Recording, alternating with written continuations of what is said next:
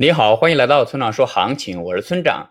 现在是北京时间六月二十日的上午八点十二分，BTC 即时价格三五四二二 U。我们先来看今天的行情。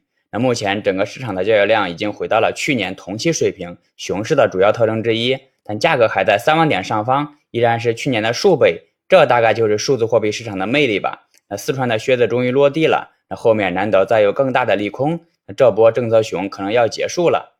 结构上，下方最近的支撑在三万四千五到三万四千七百点附近，一旦跌破这里，那我们就很可能见到三万三千点的 BTC 了。另外，如果今天无法站上三万七千点的话，那么后市大概率会继续向下测试。总结一下，跌破三万四千五百点就继续看空。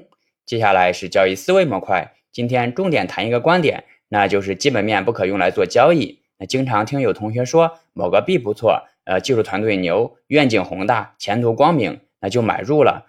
可拿了一段时间后，发现该币不但不涨，还在阴跌，那该同学的耐心也被消耗的差不多了，于是割肉退出。那问题出在哪儿呢？问题就出在拿基本面做交易了。他在买入前只看到了项目的闪光点，却忽略了重要的时间因素。要知道，避开时间谈交易等于白谈。基本面是用来做投资，而不是用来交易的。交易看重的是入场时机、盈亏比以及风险控制等因素，而拿基本面做交易，大部分时间都不太灵。你回想一下，你有过这种经历吗？好了，以上就是本期节目的全部内容。如果你想参考我的最新操作，请查看今天的策略版分析。拜拜。